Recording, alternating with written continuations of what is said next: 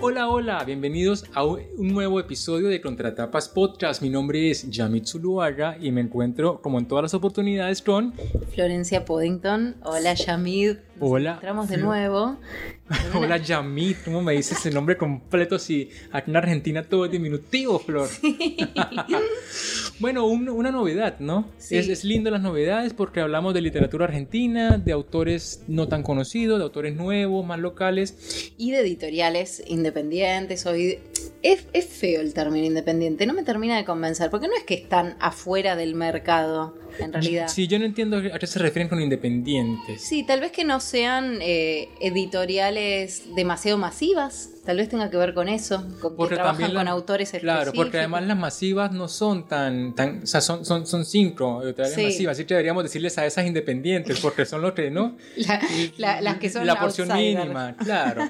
Pero bueno, hoy, tenemos a, una, a, una, escritora argentina, ella se llama Cecilia Fanti, con la novela A esta hora de la noche, y le agradecemos muy especialmente a la editorial Rosa Iceberg por acercarnos a este ejemplar de una historia muy contemporánea, de una historia incluso podríamos decir que entra como en esta temática de coronavirus, ¿no? Sí, de pandemia. claro, es la primera novela que habla del coronavirus. Que leemos nosotros, ¿no? No quiere decir que, leemos nosotros, la primera emitida. Pero bueno, como se publicó hace muy poquito, el año pasado, como a fin de año, creo por octubre, creo que está ahí los datos, pero es del año pasado la novela. Sí, es muy reciente, claro, por supuesto, es del 2020. Claro, y entonces estamos en una temática novedosa dentro de todo.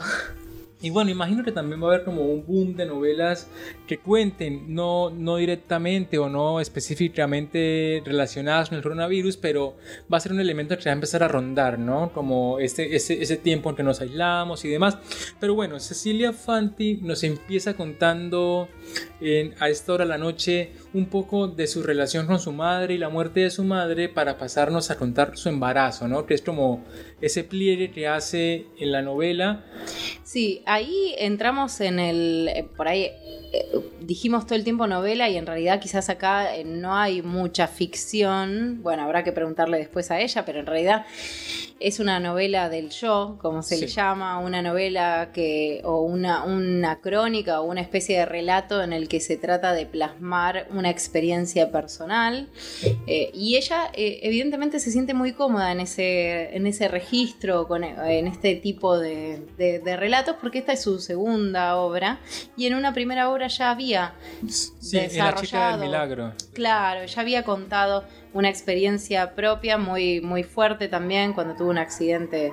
Eh, bueno, tuvo un accidente que, la dejó con, muchos problemas físicos y estuvo internada mucho tiempo. Bueno, acá de nuevo Cecilia nos, nos trae una experiencia personal que tiene que ver ahora con la maternidad y con cómo, eh, o sea, todas las emociones que despierta la maternidad. Una nueva relación o una nueva interpretación del comportamiento de su madre, ¿no? Hay, hay, como una conexión de nuevo con su mamá desde, desde lo materno, después con su pareja, o sea, si hay algo que pasa, todos los que fuimos mamás o papás sabemos que eh, conoces a, tu pareja de nuevo cuando empezás a cuando tenés un nene porque bueno hay una dinámica que se trastoca y de nuevo tenés que como reconstruir la pareja y, reconstruirla en función de un nuevo ser que está ahí, que hay que atender, que hay que cuidar. Bueno, entonces, nada, una nueva serie de tareas que aparecen y hay que redistribuirlas, esas tareas. Bueno, hay como un redescubrimiento de la pareja, me parece, hacia el final de la novela. También, bueno, la relación con, con el sistema de salud y con los médicos, ¿no? Se, se empieza a dar como toda esta dinámica y ella misma, con ella misma, ¿no? Con la situación de embarazo, con la situación de de dar a luz y todo eso, eh, me parece que hay mucho de autodescubrimiento, como de exploración de su propia personalidad o de su propio estado Sí, sí, también yo pensaba mucho en el, eh, de pronto también es un tópico muy, muy, muy recurrido, ¿no? Para los escritores que se dedican un poco a, esto que decías que se llama la literatura del yo, en donde se cuentan sobre todo relatos personales tratando de ser lo más fidedignos o como acercarnos mucho a la experiencia real y no, y no ficcionar tanto, que a mí me parece que eso es algo muy lindo que hace Cecilia en esta novela y es que no, no se preocupa por exagerar las emociones, sino que está muy ligada a los hechos, ¿no? Como a esa espontaneidad del asombro. Ella le parece que, que, en un momento siente miedo y lo explica corto, pero sustancioso, pero esencial. También cuando nace su hijo, ¿no? ¿Qué pasa? ¿Cómo es la comida? ¿Cómo, es la, cómo son las noches? ¿Cómo... No, es como una cuestión que no... como un, libro, un libro que no, como que no se preocupa tanto por emitir juicios sobre la gestación o sobre vivir con un recién nacido, sino que va de la mano de contar qué le pasó a ella sin tanto prejuicio, creo que es lo que más me gustó en la novela. Y se asemeja, como había empezado comentando, con novelas también que tratan más o menos de lo mismo y pensaba en, Marina Yusuk, que ella también tiene libros sobre maternidad y también deben haber como toda una aliada de este tipo de literatura que también debe servir mucho, ¿no? Para aquellas personas que como que van a empezar esta experiencia y les gusta leer y se abocan como a este tipo de, de situaciones de otros escritores para, para, para entenderse para empezar a adecuarse a cómo va a ser la vida, ¿no? Como tú decías, cómo va a ser la nueva etapa.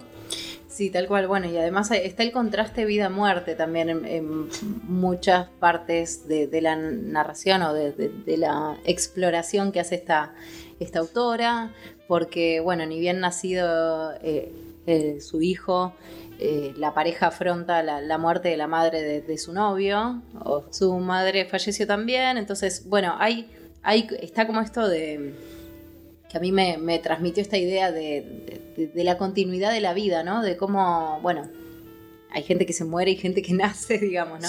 Y, que se, digamos, se, combina eso en la, vida de una persona, la pérdida y, la, este, toda esta, eh, nada, creación de vida a la vez, ¿no? estos contrastes. Entonces eso, eh, ese tipo de, cuestiones me, me interesaron particularmente por ahí de de la novela y también la cuestión de, las transformaciones físicas y de cómo llevar adelante, o sea, cómo conectar con el embarazo, porque hay mucha, hay mucha mística, ¿no? En torno a, lo que hay que hacer o a cómo, bueno, tengo que hacer gimnasia, tengo que hacer esto, tengo que hacer una, ir a, charlas eh, especiales para para, no sé, para entender lo que está pasando en la panza o cuando el bebé nace, si tengo, no, hay como, y hay, hay, es como algo que está pasando en este momento que por un lado está el mensaje siempre de relajarte y de no, no estar condicionado por, por las cosas, pero por otro lado eh, también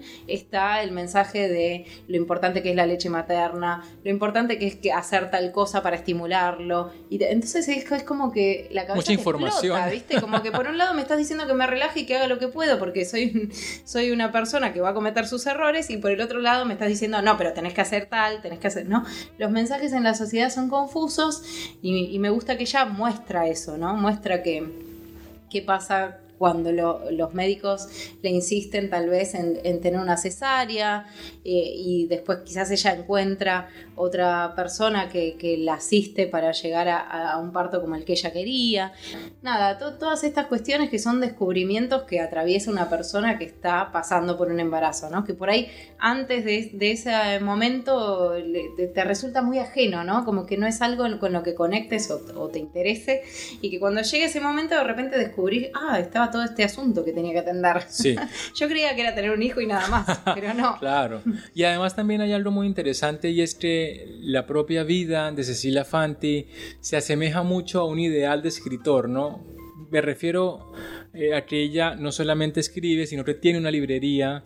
Entonces hay como, una, como un ideal, hay como un poco materializado en, una persona que como que la cumplió, ¿no? La pegó como el sueño de todos. Tenemos un lugar en el que vendemos los libros y escribimos y también hace como un retrato de, de ella como escritora, porque empieza a contar que se le hace difícil encontrar momentos para leer o para escribir. Hay momentos en los que dice, estoy escribiendo estas líneas y aquí está al lado mi hijo, respirándome, ¿no? Es como que toda esa particularidad de... Ahí eso me hizo mucho acordar, perdón, tema libre, a J.K. Rowling cuando decía que escribía en un bar con la hija al lado, me daba mucha ternura. Esa imagen siempre la, la, atesoro porque me parece una ternura. Claro, sí, tal cual. Y, y, eso hace como que, se como que se reformule o se actualice la idea del escritor hoy, ¿no? Hoy en, una, en un mundo en el que en el, que, en, el que es una madre trabajadora porque también se preocupa por con quién va a dejar su negocio y no quiere dejar de trabajar y ve mails, pero le dicen que no, que ya delegue, ¿no? Porque, o sea, hay un montón de conflictos que se generan para, para la vida más moderna, más contemporánea en una persona, mujer u hombre, que emprende cualquier cambio, pero este cambio en específico es el más histórico. Digo, la humanidad sobrevive gracias a que, nacen personas, pero también hoy se, se articula con muchísimas otras actividades que hacemos y esto lo evidencia Cecilia, no va a una clase como de pilates, como de baile, no le gusta y también es eso que me parece que lo maneja de manera muy interesante y es no hacerle crítica al embarazo, o sea, no desmitificar cínicamente, pero tampoco decir que todo está bien, ¿no? Es como estar en el punto medio en el, en, el, en el que cuenta esto me funcionó, esto no me funcionó, esto es ridículo, esto tiene sus ventajas, la pareja, ¿no? ¿Qué se espera de, del hombre? ¿Cómo reacciona? Hay como, a mí lo que me gusta es que hay como una complejidad de muchas vertientes que ella sabe como navegar con calma. Y eso, eso creo que abona un poco al libro. Sí, creo que coincido con vos y tomo esta última palabra porque me parece que si hay algo que se transmite en la narración es calma. Sí. Eh, que es algo que no suele haber en los primeros, en los primeros meses de, después de un embarazo, después de un parto, digo, eh, cuando por ahí estás todavía más allá de la movilización y de, las mm, eh, hormonas, posparto y demás, eh, todavía estás encontrándote en esa nueva situación, ¿no? Tenés que engancharle la vuelta, por así decir. Entonces, eh, está bueno que el relato sea así. Y por otro lado, coincido también en que siento que. A ver, como que yo en un momento mientras lo leía pensaba, si alguien del futuro quiere saber cómo era tener un, llevar adelante un embarazo, eh, en la Buenos Aires de los 2020, bueno, así. Claro. o sea, es un buen testimonio histórico. Parece mentira, pero es así, eh, porque realmente se retrata con bastante detalle muchas de las cuestiones que creo, creo que es una madre promedio. O sea, nos sirve para, para reflejar inquietudes que el promedio tiene. Claro, exacto. Así que eso me gustó también como, incluso como testimonio histórico. Sí, y también, eh, si quieres, antes de seguir hablando, ah, podemos leer el principio, que no, hemos, no les hemos dado una probada de este libro. Entonces leemos el inicio de A esta hora de la noche de Cecilia Fanti, aquí en Contratapas Podcast.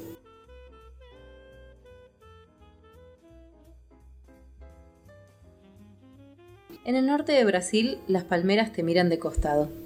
El viento que empieza a soplar al mediodía las deja ladeadas y parejas. Todas saludan en una única dirección, la del mar. Vinimos hasta acá para sacarme la tristeza. Una semana en un paraíso al que llegamos después de dos aviones y un transfer desde un aeropuerto montado en una carpa. El paisaje hasta llegar a nuestro hotel me llena de fracaso. Bordeamos pueblos pobres, pobrísimos, perros flacos, viejos a la sombra, construcciones sin ventanas, nenas descalzas y con el pelo enredado. Viajamos montados en el asiento de atrás de una 4x4 que después de una hora de viaje tracciona finalmente en la arena e ingresamos en el terreno diseñado para los ojos del turista. Pareciera no haber nada, solo paisaje. A lo lejos el cielo parece lleno de farolitos chinos que planean contra el horizonte. De un lado empezamos a distinguir las siluetas de las personas montadas en barriletes gigantes que tocan el agua y vuelven a levantarse. Enfrentada se impone la línea de hoteles caprichosamente rústicos con sus reposeras y sus huéspedes brillantes y salados.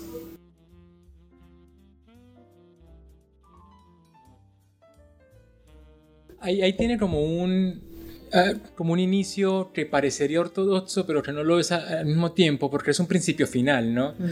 Porque ella, se, ella va a Brasil un poco a, a, ¿no? como a sentirse distendida por el conflicto de la muerte de la madre, que muere por un cáncer. Y al mismo tiempo es el inicio de su embarazo, ¿no? Poco, poco tiempo después se, se, entera. Entonces a mí ese, esa fracción me da mucho eh, como la idea de, que nos falta el relato de la muerte de la madre, así como nos cuenta ella el relato del nacimiento de su hijo, en esta línea de, escritores que van a, ofrecernos durante toda su, ¿no? su, carrera momentos importantes de su propia existencia, ¿no? Entonces acá como, es como si nos dieran en el próximo capítulo, pero al contrario, ¿no? En el capítulo anterior. Entonces nos falta el capítulo anterior, me parece un poco. Sí, es cierto, y vuelve a la, vuelve a la madre, va a volver a experiencias de su infancia, a la relación con su mamá, con su papá, eh, pero y también va a volver indirectamente a la situación de la enfermedad de la mamá a través de lo que le pasa a su suegra, pero es cierto que no hay una, un relato como detallado de ese episodio, tal vez en la próxima novela. Sí, y, pero va apareciendo por ahí porque cuenta, ¿no? Eh, que su madre hubiera sido su mejor maestra, ¿no? Que hubiera sido, porque generalmente suele pasar que a una una persona que tiene un hijo, bueno, ¿no? los abuelos siempre son un gran apoyo y más si es como el primero, digamos. Sí, claro, en este caso ella está, eh, claro, en ese sentido sí, ha quedado como un poco huérfana al mismo tiempo que está dando a luz, ¿no? Ese es el contraste del que hablaba antes, que tal vez no se entendió muy bien. Eh, y lo otro que dejamos de lado, pero en realidad es lo más importante, es eh, su relación con ese bebé también, ¿no? Sí. Que aparece mucho. O sea, una vez que nace el bebé eh, y el marido vuelve a, sus tareas, bueno, es algo que nos pasa a la mayoría, que muchas horas solos con, el bebé, ¿no? Muchas horas que ahí entra el pánico. no, bueno, no, no entra el pánico, pero que te obliga, digamos, a... Te obliga, bueno, obvio que uno, a uno le nace también, pero surge en esos momentos un, tipo de comunicación con, con ese nuevo ser que, está ahí, que todavía no tiene mucha experiencia del mundo y que, bueno, va a depender de vos, ¿no? Entonces ahí me parece que es el, momento en el que más uno se, conmociona. sobre todo las mujeres, que somos las que generalmente quedamos a cargo del bebé por más tiempo, más allá de que hoy por hoy, bueno, la, la, educación y el, cambio de paradigma también. Claro, que se dio este cambio de paradigma y que estamos, es más repartido, la realidad es que sigue siendo como una responsabilidad mayor de la madre, porque además es la que amamanta, bueno, es la que más, la que más tiene que estar. Eh, entonces, como que esa parte también me pareció muy linda de, de cómo, cómo se da el, el, ida y vuelta con su hijo, en las distintas etapas, porque creo que hacia el final de la novela el nene ya casi tiene un año, o si no llega al año, está por ahí, ya es un nene más grande, un poquito más independiente, que ya camina, ¿no? Hace otras cosas, come comida, bueno, todo. Eh, pero sí vemos ese paso a paso, ¿no? Eh, las noches sin dormir, de ahí el nombre del, libro. Los vecinos y la, y la angustia porque los demás se pongan ¿no? como bravos porque este chico llora en la noche. Claro, y al revés, cuando los ruidos de los vecinos también molestan y, despiertan. Eh, sí, todo, bueno, las primeras comidas, toda esa cosa que, que, que va de algún modo alimentando el vínculo madre-hijo y, que es tan hermoso y que además y a la vez tan cotidiano, ¿no? Porque, eh, bueno, obviamente para alguien que no tuvo un hijo puede ser como, qué sé yo, una sorpresa, bueno, sorpresa no, pero quizás no, no, no lo tenga tan, tan presente, pero alguien que que ya tuvo hijos sabe que es el día a día. Sí, sí. es el día a día ese. Eh, pero bueno, una novela súper eh, interesante, muy emocional, me parece que conecta muy íntima también. Muy íntima, sí, porque hay una narración en primera persona de la experiencia real. Eh, pero, bueno, que, por ahí yo conecté más con, con, lo con, lo emocional, por ahí, porque justo atravesé en el mismo periodo que ella estas mismas situaciones que va narrando, entonces tal vez la conexión conmigo fue por ahí. Sí, además también ahora que, ahora que este, retomamos la cuestión de la narración, por ejemplo, mm. esta calma yo lo pensaba también como un signo de pronto no intencional de la escritura y de la vida de Cecilia, ¿no? Como que el momento de escribir era el momento de calma mm. y por eso se evidencia en la novela como que todo va pasando lentamente, pero dejaba de escribir y arrancaba toda esa tormenta, ¿no? Que es comida, llanto, miedo, angustia. Soledad también de estar solo con el nene, ¿no? Claro, claro, pero cuando se sentaba al frente del teclado, que era como su lugar, su lugar de soledad más accesible, porque son, ¿no? Es como uno conectarse con la escritura, con la literatura, con, con, la narración. Bueno, eso también se ve, ¿no? Eh,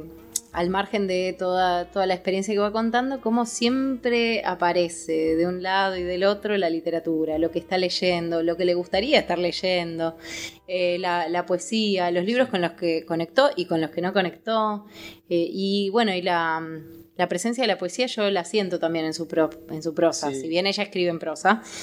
Eh, toda esta calma, la, la cierta forma de adjetivar, mm, para mí deviene más de, la poesía que, y los momentos, ¿no? Hay uno, por ejemplo, en el que dice que primera vez que va a salir a una conferencia de una escritora que viene de Estados Unidos, Tess Moore, si no estoy mal. Sí. Y entonces se tiene que salir a la mitad por un conflicto, ¿no? Como toda... Es como la evolución del personaje, mm. pero no solamente de ella, sino también del bebé, mm. de su pareja y del recuerdo de su madre, ¿no? Mm. Hay como muchos niveles de, de presencias como que se mezclan, se licúan en un relato muy tierno, muy bonito y muy fluido. Sí, claro, esto es todo lo que se despierta con, con, esta nueva experiencia de maternidad. Cómo se reconfiguran todos los vínculos. Bueno, el nuevo vínculo que vas a tener con el bebé, pero además el que tenés con tu pareja, los recuerdos con tu mamá, tal vez ahora con otra perspectiva. No es lo mismo criticar a la madre cuando uno es soltero y joven que cuando te toca hacer a vos también. Entonces, eh, sí, todo muy, muy lindo esa, es, esa cosa, porque nos invita también a hacer ese mismo ejercicio en nuestras casas. y bueno, de eso va a esta mm. hora de la noche. Muchísimas gracias a, a la editorial Rosa Iceberg por este relato. Es cortito, se lee la verdad en una sentada si tienes ganas, pero si no en dos días. Eh, muy bueno, recomendado también para quienes conocen a Fanti, porque aquí en los circuitos porteños, digamos, es fácil, ¿no? Uno la ubican. No, y aparte de encontrarse, ¿no? Tiene una librería, o sea, es una persona también conocida en el circuito. Y bueno, Flor, muchísimas gracias por acompañarme en esta ocasión. Bueno, muchas gracias a vos también y le agradecemos a la editorial, a la autora y una recomendación especial de este libro para quienes por ahí estén afrontando por primera vez la maternidad, que tal vez conecten especialmente con la autora y con lo que le está pasando a la autora. Así que, bueno, saludos a todos, esperamos que les guste esta recomendación y nos volvemos a ver. Así es, y recuerden, Facebook y, contra, y, e Instagram, Tapas Podcast. Hasta el próximo capítulo. Chao, chao.